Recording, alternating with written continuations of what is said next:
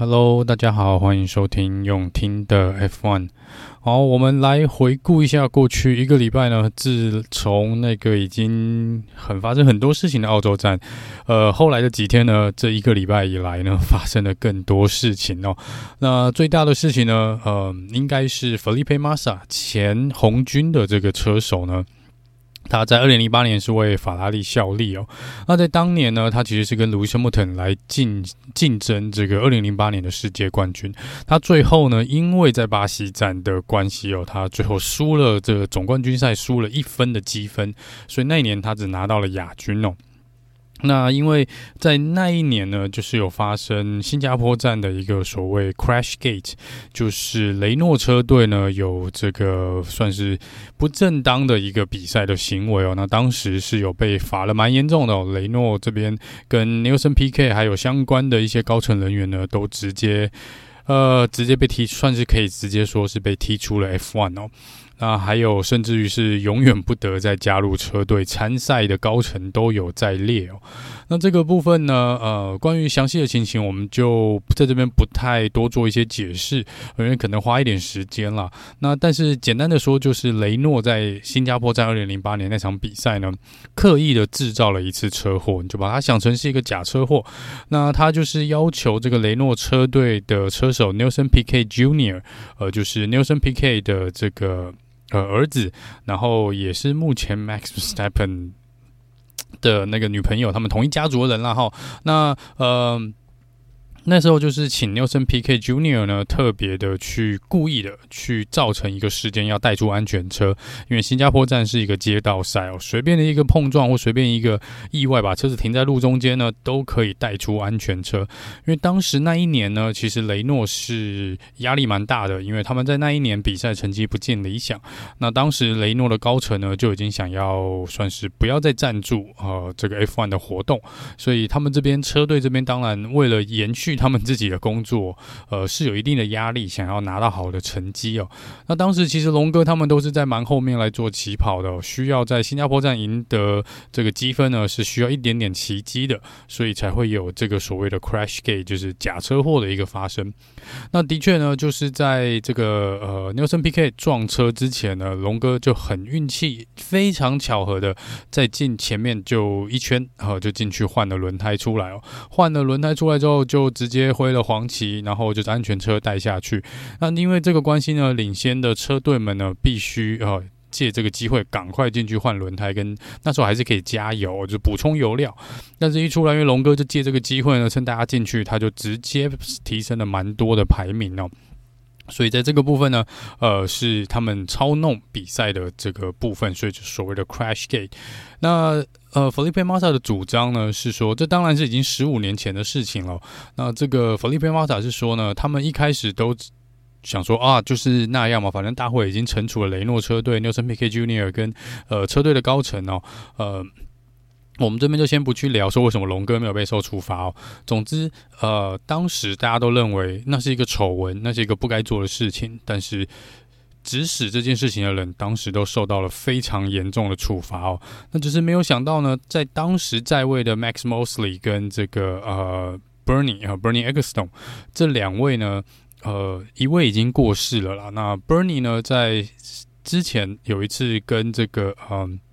一次的访问里面，他有回顾到二零零八年这个事情。那他这时候就讲说呢，他在他们在当时呢，其实是有足够的证据去取消这场比赛所有成绩。也就是说，这场比赛已经严重影响到那场比赛的公平性、公正性哦。所以他们本来是有。呃，应该说手上握有足够的资料呢，甚至于他们也有那个权利去把那一场比赛给取消掉。所以那场比赛如果被取消的话呢，Felipe Massa 在二零零八年应该就会成为世界冠军哦。因为当时那场比赛呢是 Lewis Hamilton 有拿到积分，但是呃，应该 Lewis Hamilton 第三名，Massa 那时候第十三名哦。那如果把这场比赛的积分拿掉，Lewis Hamilton 最后一定会输嘛？那呃，这个呃。Massa 这边的总积分会在那一年拿到世界冠军。那这是 Massa 他说他在跟律师他们做商量，我看是不是有办法提出这个，呃，有点像是要把一个冷案，然后全部拿起来重新再做一个调查，然后看能不能够让他拿到二零零八年的世界冠军哦。好，那这是大概。目前状况这样，但是不是已经提出了诉讼？这些应该是还没有，他只是说他在评估了哈。那这边呢，其实嗯，Bernie 这边所讲到的是呢，就是可能之前大家都不知道，他可能也已经老了，他就觉得哦，反正现在讲出来也没关系。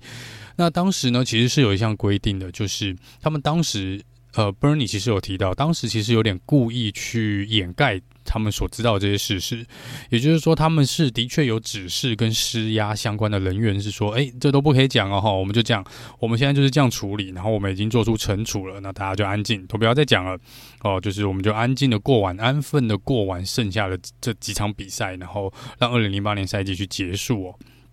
那这边是因为在这个好像在 FIA 这边是有个规定啊，就他们认为呢，只要是到年底，然后已经进行了最终的颁奖典礼，呃，只要这个奖一颁出去，比如说这个世界冠军的奖杯，呃，跟这个头衔一旦颁给了，比如说 Lewis Hamilton，那在他们的内规里面，就是这就是已经确定的事情，只要这个。这个仪式有走完呢，就没有人可以去挑战，就这个东西就是一个事实了。即便他之前有发生过多少个呃黑历史，有多少的一些不可告人的秘密，只要在奖项颁下去的那一刻，呃，这件这一年的赛季就结束了。大家就是这样，就是比如说，呃，卢森堡特就是冠军，Massa 就是亚军，那这一年就结束了。这个就是 F1 的记录，呃，直到有人说出来。那年当时发生什么事为止嘛？那所以 m a s a 这边就觉得，那如果 Bernie 过了快十五年，然后讲了这件事情，说当时他们其实自己知道应该要取消这场比赛，也所有的呃手上的资料跟证据都指向跟规定都会指向把这场比赛应该要不被记录到这个呃积分制里面的话。那为什么他们当时不这么做？那如果你现在出来讲说，当时你们明明知道应该要这样做，但是你们没有做，那不就等于呃，马萨当然就觉得他的二零零八的冠军就是被拿走了。好，那这是大概目前的事情的一个状况啊。呃，那接下来聊聊说我个人的一个看法，说这到底就算马萨提告，到底能不能成立哦？呃，其实坦白说啊，我觉得这是有相当程度的困难哦。一是这已经是真的。快十五年前的事情了。那当然，这中间如果真的照 Bernie 所说的，他们真的是，呃，照规定，他们应该要取消那场比赛的成绩，但他们没有做。但毕竟已经事隔多年，而且奖项都已经颁下去了。在这个部分，不是说 Massa 一定要吞下去，而是在我想在体育活动上面，应该很难的去。呃，去回溯十五年前的某一件事情，而且这个部分呢，当然 m a s a 的主张是说，他原本在那场比赛其实应该是第一名还是第二名的位置，我我现在记得不太清楚，但是在当时他的确是跑在 Lewis Hamilton 前面，也就是说，如果没有这个恶意的呃车祸的话，m a s a 是那场比赛是有可能赢过 Lewis Hamilton 的。哦，也有非常大的机会，所以他就认为说，在正常的情况下，他不可能输掉呃新加坡那场比赛。哦，那至于 Masa 发生什么事情，就是因为这个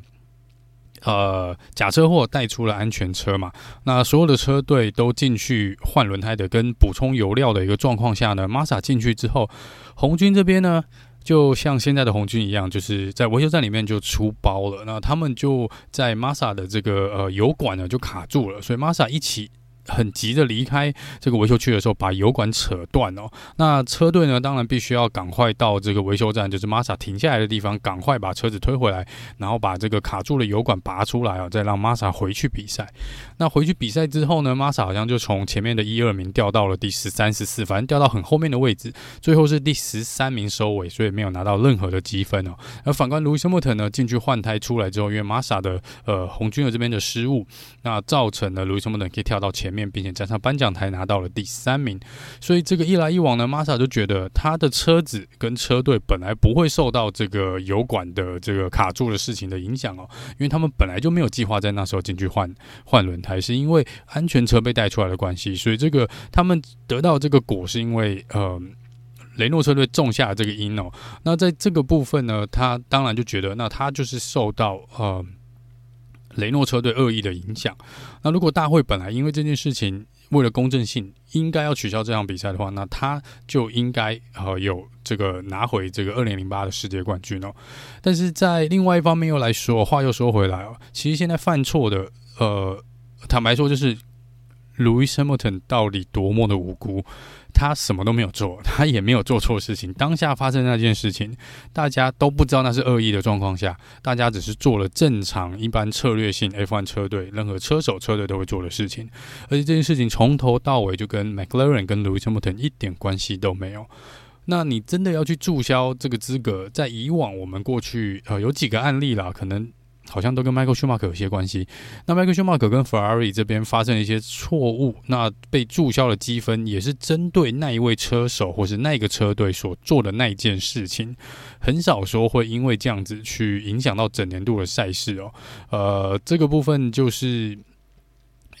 有一点点，就是 Massa 可以有，当然有权利去提出重启调查这件事情，但是我觉得结果在这边要改变，应该会。非常非常的困难了哈，因为这并不是 Lewis Hamilton 去指使雷诺车队做的这件事。那最多你就是把龙哥的积分也给拿掉嘛。那其实龙哥那时候那年积分被拿掉，大概对整个世界冠军也没什么太大的影响。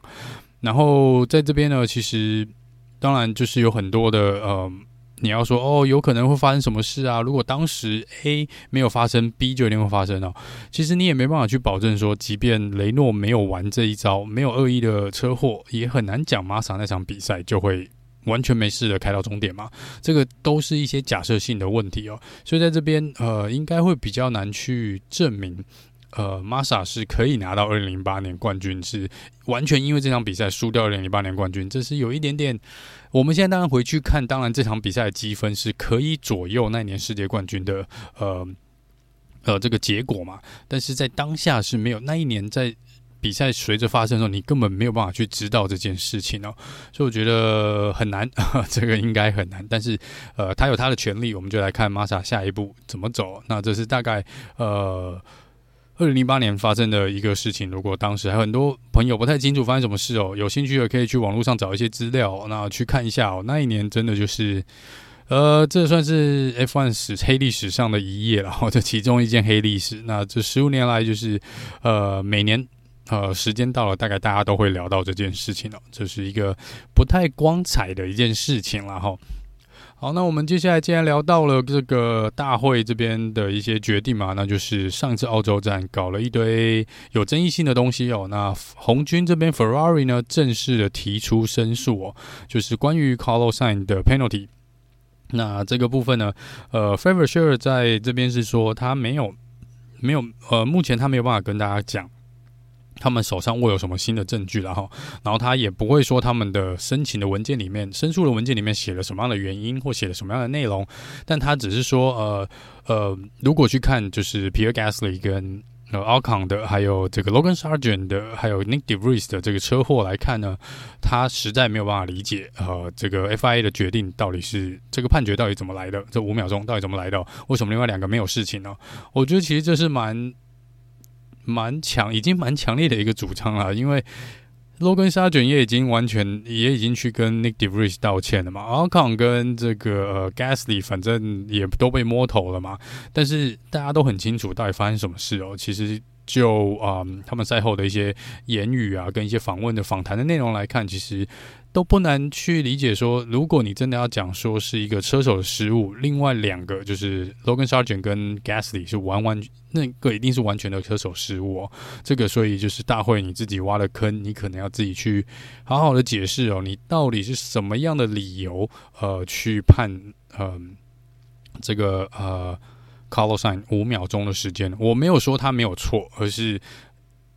同样一个标准画下去的话，你就会被人家讲话嘛。因为另外两位车手摆明了，呃，严重，我觉得严重性是比 Color Sign 还要大了。但是，呃，我就其实一些车手也是这个想法。那我们就来看看大会这边是不是呃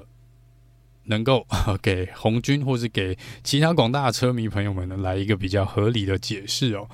那另外一边 a l o n z o 呢，龙哥这边呢，还是在施压 FIA，他觉得 FIA 还是有必要来解释一下，到底为什么挥了那么多次的红旗哦，因为他们觉得在车手蛮多车手的想法里面，有一两次的这个呃呃意外呢是不需要挥红旗的，比如说真的就是像那个呃那是谁？S 班呃不是 S 班啊，那个奥榜 Alex 奥榜的那一次其实是不需要。呃，真的是不太需要挥红旗的哦，那个应该安全车可以解决的哦，所以这是一些车手呢，包含龙哥在内是有在要求这大会这边可能要在下次的车手跟这个大会这边的赛前会议里面呢，要稍微聊一下哦，就是。红旗的标准到底是什么？那 Hulkenberg 这边呢说，除了红旗的标准以外呢，他们他也需要大会这边来解释或厘清一下，就是重新起跑到底是什么时候应该要用 Rolling Star，什么时候要用 Standing Star，就是什么时候要把车子定在起跑线上，呃，这个起跑格里面来做重新起跑，什么时候是跟着安全车，在安全车的带领下来做一个重新起跑。他说这个呢，在他们车队跟车手之间可能。在当下那个时候，也是有一点点搞不清楚状况的，所以 honkenber 这边也觉得这个事情也应该一并的来做讨论哦。那这边我有收到一位呃朋友的来信，是问说，如果当时在澳洲站，嗯、可以在安全车的带领下算是完赛的话，那为什么阿布达比没有办法？呃。我虽然很不想碰阿布达比二零二一这件事情，但是的确，我完全同意你这个问题啊。我也可以知道这问题大概怎么来的。我其实也有个呃一样的想法。那在阿布达比这边呢，呃，我们之前讲过了，有兴趣的回去听那时候的赛后诸葛。但是在我觉得大会这边就是真的是在挖坑给自己跳，这个坑非常的大哦。你看这一次的澳洲站也是红旗之后来做重新起跑，但是你呃没有用安全。之前是用安全车，然后之后回去我们特别跑了一两圈的时间哦。但其实当下照规定来走，应该就要像这场比赛一样，澳洲站一样，我们就是在安全车的带领下，在最后一圈安全车在最后一圈终点线前进去维修站，然后最后由第一名的车手带领所有剩下的车子跨过终点线。其实当时真的阿布达比，如果大会觉得现在澳洲站的这个判决跟最后的这个决赛结束比赛的方式是正确的话，阿布达比那时候其实就应该理论上要照这个模式来处理，所以我们看到在过去几天呢，其实也有蛮多这个呃 F1 的前 F1 的车手，就是可能变成现在的转播员或是现在的评论家，呃，开始出来讲哦，说如果真的就是呃大会认为呃澳洲站这个可以用这种方式呃结束比赛一场比赛的话，那他们就会有更多的呃。就会更加的去质疑大会在二零二一呃所做出的那个决定，然后这样子其实某种程度来说啦，我觉得就是这一个礼拜我其实看下来，我我个人如果也是大概抱持同样的想法，就是如果大会真的觉得这样 OK 的话，应该要把二零二一的世界冠军还给卢西姆特。呃，其实如果规则如果是这样写，然后你们也觉得应该这样判。但呀这个也是跟马萨的 case 很像，虽然才发生两年，但是已经颁完奖的事情已经搞完了。呃，这些有的没的的一些整个过程哦，我们很难去反转过去的一些成绩，我们很难去反转过去的一个呃历史啦，应该这样说。那只是说大会这边只是让二零二一更加的。莫名其妙，然后只是让大家更去又把这些旧事情再挖出来再再讲哦。嗯，我我们当然知道说，可能不是所有的车迷都喜欢看到有安全车带领所有的呃车手来结束一场比赛，但是这就是比赛嘛，我们。到底有多少次的机会？其实坦白说，在历史上有安全车带领完赛的这个比赛场次，真的其实也不多啊，真的也很少很少很少。这几年真的是本来没可能不会发生那么平常的事情，就是被大会搞的。现在你看，才两年就发生一次，嗯。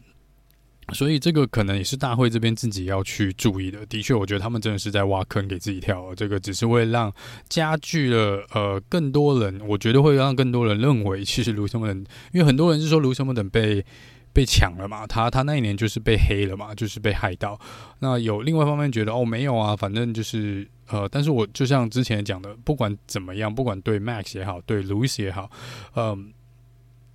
都是一大的污点哦，对大会对 F1 都一样，就是非常大的一个污点在那边。但是大会这一两年在那个发生事情发生之后所做的一些事情跟一些判决，到现在的一些所作所为，其实并没有帮忙把这个污点缩小或不能说把它弄不，它永远不会不见。但是你没有去感觉，没有去弥补这个洞，这个洞只是被你越挖越大而已。而且到现在两年了，感觉这次澳洲站这样下来，还是没有学乖嘛。就是从头到尾，只是这一次的事情没有闹那么大，因为它不是一个冠军决定世界冠军那场比赛。如果今天这场比赛是来决定世界冠军，我们现在可能还在吵这件事情哦。这又是另外一个二零二一阿布达比哦，所以大会这边自己。还是要再注意一点了，但但只是说，如果站在同样的准则上面，的确哦，我我我会觉得，那二零二一，我真的会觉得卢森堡是被抢了。如果大会现在是这种态度的话，那你可以说好，我二零二一之后，哦，都会就二零二一之前都不算，我们都不想，我们都不看二零二一，我们从二零二二重新开始。也你要这样硬凹，我觉得也可以啊，呃，重新开始也不是不好，但。只是去年到现在，今年才三场比赛，你们又搞出大会又搞出了多少个呃颇受争议的事情嘛？所以这个部分就是看大会自己的智慧哦。不然我觉得在某种程度下，也许 Drive to Survive 或是一些 FI 呃 F1 这边的一些官方的活动，呃，的确让粉丝增加了，让观众增加了。可是。这样长久下去呢，我觉得你会流失更多的粉，从总会有一个点哦，那边会反，会有一个死亡交叉，然后我觉得就呃，会越来越多人看不下去。如果你每年都这样搞，一定要很多场比赛搞这样的话，呃，真的越来越多人会越来越不爽。嗯，呃，裁判这边，那到时候就是连车队、车手、车迷全部都不相信官方的时候。我不知道这个东西要怎么主办下去了哈，这就是呃，目前我觉得大会所需要也无法回避啊，他们一定要迟早要面对的一个问题。好了，这聊的有点多了，这是关于这个有争议性的这个事情哦。好，那我们现在回到其他的一个新闻哦，在这个呃。Spring Race 的部分呢，在几个礼拜前，应该是一两个礼拜前哦，各车队所有的车队达成了一个共识。我们今年的 Spring Race 呢，应该会有一个全新的制度哦。那这个制度呢，其实最早我记得在去年其实就有人提出来了，但是当时没有被大家接受，因为我们现在 Spring Race 的一个做法是冲刺赛的一个做法是礼拜应该是礼拜五嘛，我们去跑冲刺赛的是吗？是我们礼拜五跑冲刺赛的一个。预赛，然后去决定礼拜六冲刺赛的一个起跑位置，然后冲刺赛的这个呃结果呢，再来决定正赛的一个。呃，起跑位置，那他们现在是说，因为这样有点不公平哦，因为我们看到过去其实，呃，在冲刺赛也有些车手就是蛮倒霉的，可能发生了碰撞，发生了意外，或是车子发生了故障，导致他在正赛反而呃被害到哦。那在冲刺赛这边呢，只有前八名有积分嘛，八七六五四三二一哦，前面八名才有积分。那在当然很多车队当时就有讲，有很多人批评说这个制度，因为大家就安稳的开就好了嘛，我只要。稳稳定的开，我不我不想要为了三分之一的一个冲刺跑三分之一圈数的一个冲刺赛，来造成我正赛明天的正赛完全没办法比赛，或是要被判罚，或是要从更后面的位置来起跑，那我还不如就稳稳的开，我就是不要去争排名哦。所以这个就是当时大家所诟病的。那我记得在当时，我不知道是哪一个车队是有提出一个这个想法哦，然后他就说，那我们应该把它分开来，就是冲刺赛归冲刺赛。然后一般的正赛跟预赛，我们还是照常举行。可是我们分成 A 跟 B，那就比如说我们在礼拜五，我们一样是跑一个预赛，但是这个预赛呢是针对冲刺赛所办的，就是这个礼拜五跑的预赛是决定礼拜六早上冲刺赛的一个排名哦，冲刺赛起跑的位置。那礼拜六早上呢，我们去跑一个冲刺赛，然后礼拜六下午我们来做原本的这个预赛，然后来。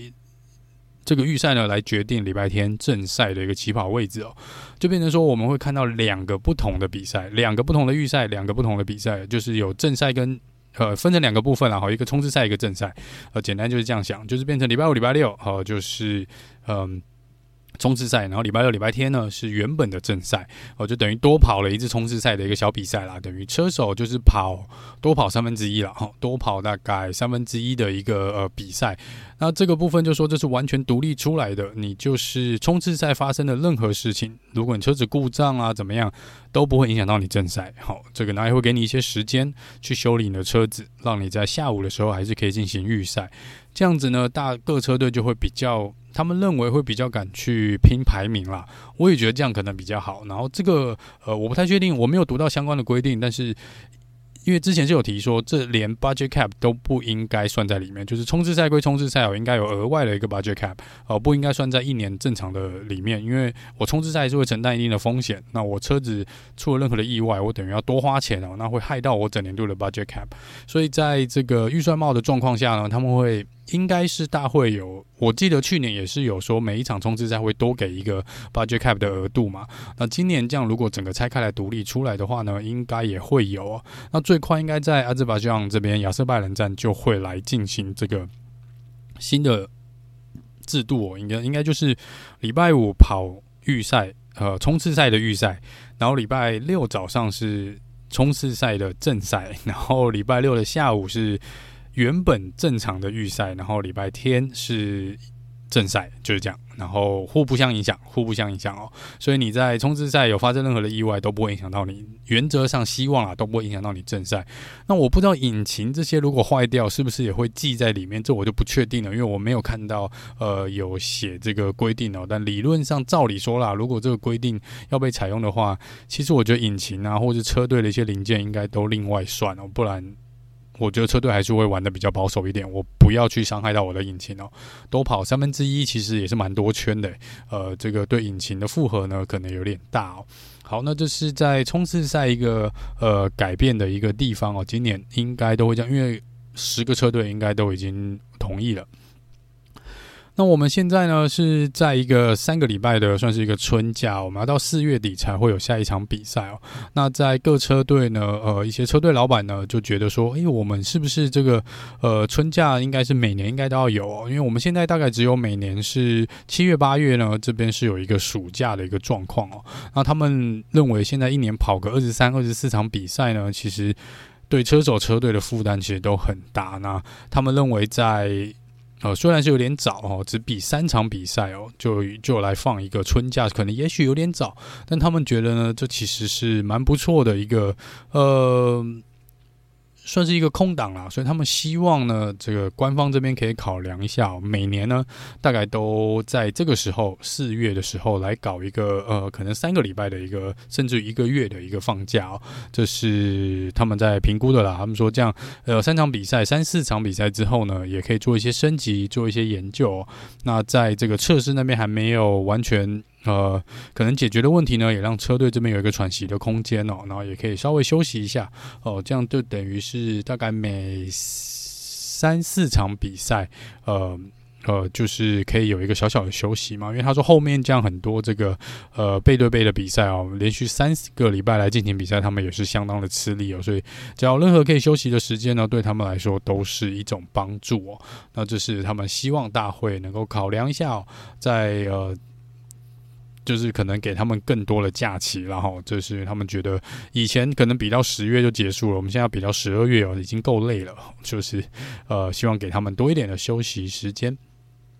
那在车队的部分呢，关于这个红牛车队的一个呃传闻，我们之前有提到，就是。有人说，呃，Daniel r i c a r d o 微笑丹尼回来是为了去质押 Sergio Perez 哦。那现在呢，还有另外一位被丢到了这个呃圈圈里面哦，就是 Yuki Tsunoda 小雪。那在这个 AlphaTauri 的车队老板 Franz Tost，他就接受访问的时候有提到，他认为呃小雪已经准备好了，是可以在二零二五年去取代 Sergio Perez 当这个 Red Bull 的 Number Two 哦。那这个部分呢，不知道红牛会说什么啦。但是因为目前 Sergio Perez 的合约是到二零二四。所以之前的传闻是说，在二零二四之前，只要 Sergio Perez 不乖不顺着红牛的旨意的话呢，他们随时会把 Sergio Perez 换掉，换成 Daniel Ricciardo。那现在又多了一个小牛跳出来说：“诶，我们的车手呃小雪呃 Tsunoda 也已经准备好了，可以在你合约顺利结束之后来取代 Sergio Perez 的位置哦。”所以来看看红牛这边呢，我觉得这一两年可能 Netflix 也跟紧一点啊，也许会有蛮多东西可以看到。那在这个 Aston Martin 这边呢，他们说他们预计呢，接下来的几场比赛在亚瑟拜兰、在这个西班牙站还有加拿大站呢，都会带来重大的更新哦，呃，升级的一些装备哦。那这个是他们说，呃，并没有停止哦。虽然今年目前他们的表现是算蛮满意的，但是他们不会停在这边，他们会持续的往前进步哦。接下来是关于这个呃比较一些车手跟车队的一些八卦喽。那 Charles Leclerc 呢，在稍几嗯应该是几天前吧，前天吧，在这边有拿出在他的这个 IG 上面有讲哦，在 Social Media 上面有呼吁说，希望大家尊重他的隐私哦，因为不知道是什么原因呢，他在好像在这个呃呃 Monaco 的家。他自己家哦，他自己的家的这个地址呢，是被公开在网络上哦。那自从被公开之后呢，就每天都有非常多人去敲他家的门，去围在他家的门外面，呃，希望他会在家，然后按门铃的时候他会出来跟你说 “hello”，然后给你一个签名哦。那他说他就是希望大家尊重他的隐私哦。他说他虽然很想要服务到每一个车迷朋友们，但是还是要尊重他的隐私啊。那这是可能就是嘿，come on。大家帮忙一下，就是 他今年已经过得够惨了，就是不要再去叨扰他。如果他想关在家里面休息，就让他在家里面静一静吧。但是另外一个好消息呢，是去年四月吧，他当时的手表有被偷嘛，就是有被两位骑机车的自称是车迷的呃疑似车迷的这个抢匪呢抢走了他手上限量非常昂贵的表。那这个经过了快一年呢。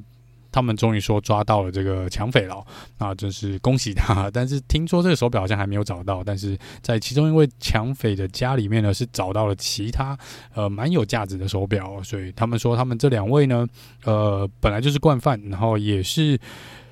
呃有蛮多的犯罪记录啦。所以他们说调查了跟踪调查了蛮久的哦，终于抓到了两位嫌犯。好，呃，Lando Norris 呢，在之前一个线上的 Q&A 的里面呢，跟粉丝的 Q&A 里面呢，不小心口误说卢西莫等是八次世界冠军哦。有兴趣的可以去 Lando Norris 的社群媒体去看，他尴尬的表情还是一样，还蛮好笑的。这是 Lando 啊、呃，不小心讲错了，卢西莫等是八次世界冠军。然后他的队友呢，Oscar Piastri 在四月六号的时候迎来了二十二岁的生日，所以这边先跟他说一个 belated Happy Birthday。另外一个是 Toto Wolf 呢，正式的晋级了，成为这应该是什么十亿富翁吗？还 是亿万富翁哦，Billionaire 哦，他是呃，自从 LeBron James 这些人等加入了 LeBron James 这些。一级明星的一个行列哦，然后他还不是一个，呃，他不能算是一个运动员啊，他是一个车队老板哦，但是他是在这个体育界里面哦，所以在体育界里面呢，他呃，Toto Wolff 的财产呢，这个身价呢是增加哦，暴增的蛮多的哦，因为他呃算是投资有力啦，跟管理的车队呢成绩也都这几年其实也算是不错了。那另外一个是这个呃，Michael Schumacher 的一个家乡哦，他出生的长大的这个地方呢，嗯、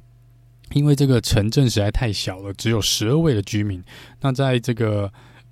呃德国这边呢，要把他们的整个家乡都移平哦，因为他们是要来这边做一个煤矿、挖煤矿的一个呃一个地区哦，所以这边就等于基本上整个小镇，这个小镇就会消失在地图上面啊。那他们是说呢，他们为了纪念这个地方，还是会留下来这个呃呃。一些建筑物还是会被保留下来，就是这个 Michael Schumacher 的小时候的家会被留下来哦，还有他这个呃练习这个卡丁车的一个比赛的这个卡丁车的赛道呢，也会被保留下来。那这是在这个 Michael Schumacher 呃家乡这边呢。呃，蛮遗憾的话，就是要整个被移平了，要被移平了。但是因为这个为数的人数真的不多啦，所以这个也不能怪他们。就当时就是现在的一个都市计划吧。不过因为德国其实应该是在这几年应该就会停止使用煤矿蓝煤哦。这个因为为了这个环保的议题嘛，所以这个可能就是因应最后几年的一个需求啦。不过这个呃。详细的状况不太清楚，总之就是因为这个 Michael Schumacher 有关，所以来跟这边大家做一个呃报道。好，那以上呢是这集呃用听的 F1 哦。那我们刚刚有提到就是。接下来应该会有两，还有两个礼拜，大概两三个礼拜的假期啦。那如果有什么想听的主题呢，可以稍微提出来，因为这中间也算是一个比较呃，除非有什么大事情发生，我们需要来特别聊一聊，不然就是一样先维持一个礼拜呃，做一个新闻简报。那如果有什么特别的呃主题的话呢，我们也可以呃。来为这个做一集，看能不能做。如果资料够或是真的主题 OK 的话，我们也可以来做一集 Podcast 跟大家来做分享。好了，那我们就下次见喽，拜拜。